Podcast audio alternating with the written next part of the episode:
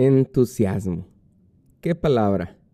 El día de hoy, en este episodio del podcast Semillas de Bendición, hablaremos sobre la palabra entusiasmo, qué significa, qué genera y cómo podemos saber si estamos ejerciéndola correctamente. Bienvenido y muchas gracias por estar conmigo.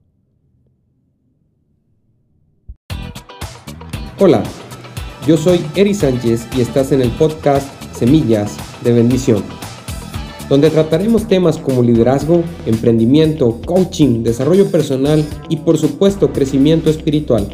Te comparto mis experiencias con el único propósito de generar cambios poderosos en la tuya. Gracias por acompañarme y vamos a darle.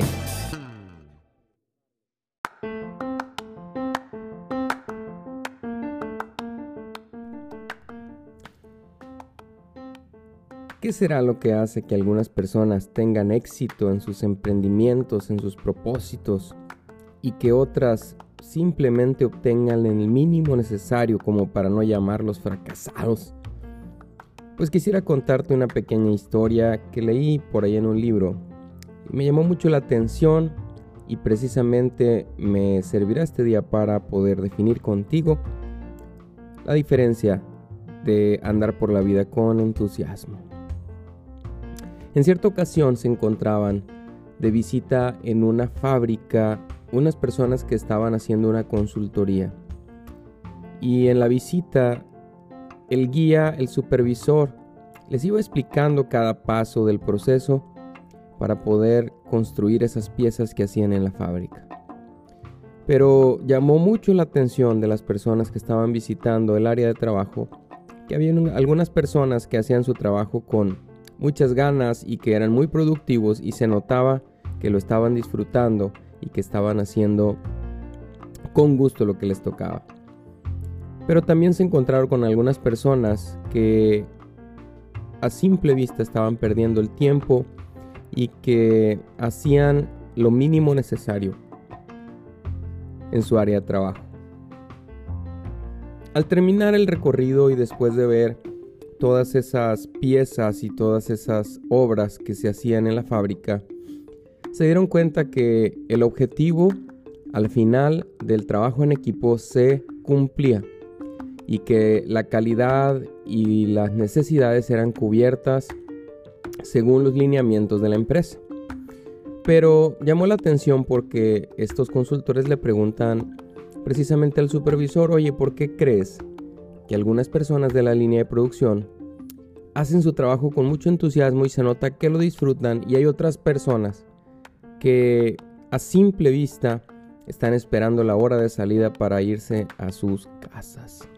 Y el supervisor, sin dudar ni vacilar, le dice, ah, porque existen dos tipos de personas, los entusiastas y los flojos.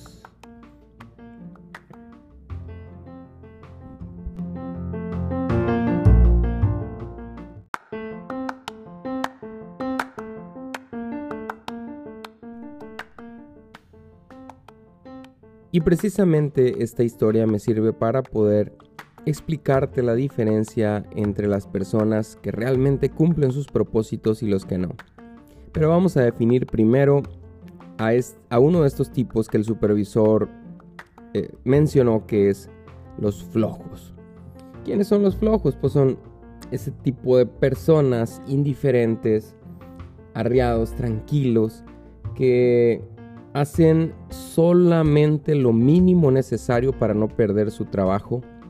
Es esa gente que no pone corazón en lo que hace, que a simple vista no lo disfruta y que todos los días están sufriendo por cumplir con lo que les toca. Tal vez no necesito ahondar mucho para decirte que este tipo de persona es la que no cumple sus propósitos, eh, nunca progresan, nunca crecen, permanecen estancados en el mismo lugar por mucho tiempo y generalmente caen en las garras de la rutina.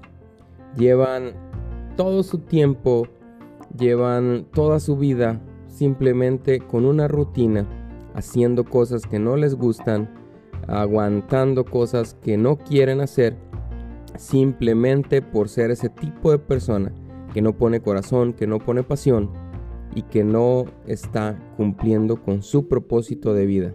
Solo está cumpliendo una rutina y solo está cumpliendo con lo mínimo básico necesario para no perder su trabajo.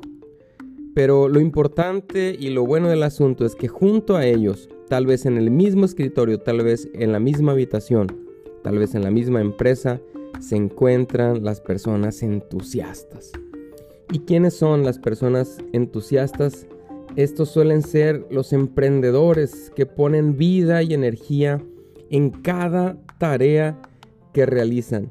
Son esas personas que siempre quieren triunfar, que siempre quieren trascender, que siempre quieren influir en otras personas, que anhelan ofrecer un aporte de valor a la empresa o a la organización a la que pertenecen.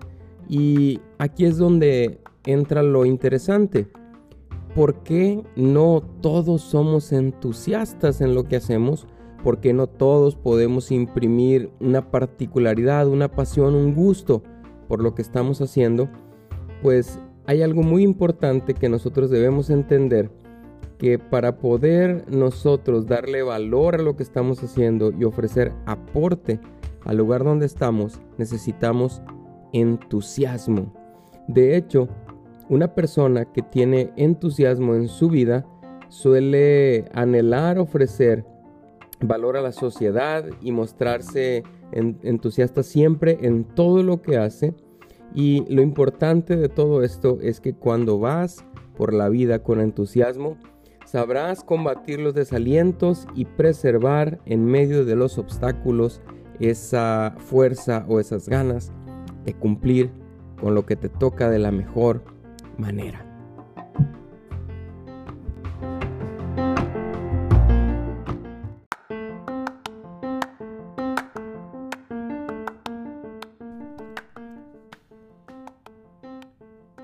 Henry Ford dijo en alguna ocasión que el entusiasmo es la levadura que hace subir tu esperanza hasta las estrellas. Es el brillo de tus ojos, la decisión de tus pasos, el apretón de tu mano, el ansia irresistible de tu voluntad y tu energía para ejercer, ejecutar tus tareas. Los entusiastas son los luchadores, tienen fortaleza, tienen cualidades, las cuales son genuinas. El entusiasmo está en la base de todo progreso, dijo Henry Ford. Con él hay realizaciones y sin él solo hay coartadas. En otras palabras, cuando no hay entusiasmo, lo que hay son pretextos. Pero ¿por qué es tan importante la palabra entusiasmo y por qué este episodio se trata sobre esto? Quisiera definir la palabra entusiasmo. La palabra entusiasmo viene de un vocablo que proviene de dos términos en griego.